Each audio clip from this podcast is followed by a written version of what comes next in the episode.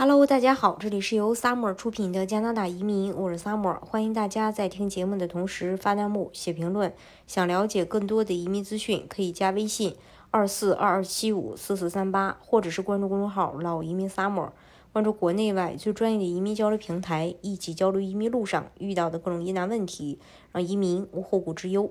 今天呢，跟大家来分享一下这个魁北克。魁北克政府向社会公布了其2024到2027年的移民新政方案，方案中涉及移民配额和魁省经济类、商业类移民的改革方向。其中，PUQ、QSW 两个项目受到高度关注，因为这两个项目决定了魁省经济类移民的命脉，同时也决定了部分准移民的去留。自2018年 CEQ 上台以来，魁省政策则发生了天翻地覆的变化，从起初。竞选中雄心勃勃喊出的三年临时身份 CET，到二零一九年 PEQ 新政回归 QSW 变天，再到今年公布的移民改革，可以看出 CEQ 在移民政策上一直在摸着石头过河。换句难听的话说，他们一直在想方设法创造壁垒，去选择他们想要的人。他们想要的是什么人？很简单，真的说法语并愿意付出劳动力的人。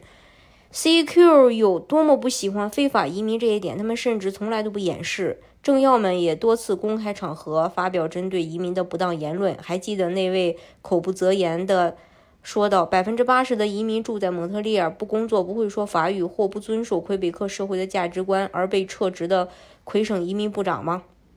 我并不认为，在没有任何受益的情况下，一个移民部长会发表这种言论。昨天的政策，我们也细品一下，仍然可以嗅到一股浓浓的高傲味儿。他们似乎把法语当作长矛和尖盾，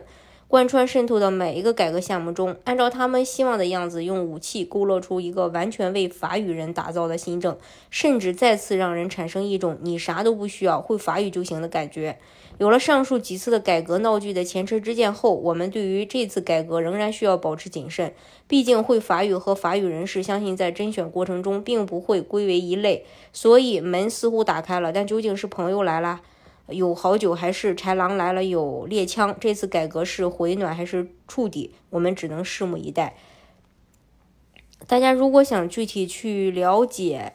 呃，魁北克的移民政策的话呢，可以加微信二四二二七五四四三八，或者是关注公众号“老移民 summer”，关注国内外最专业的移民交流平台，一起交流移民路上遇到的各种疑难问题，让移民无后顾之忧。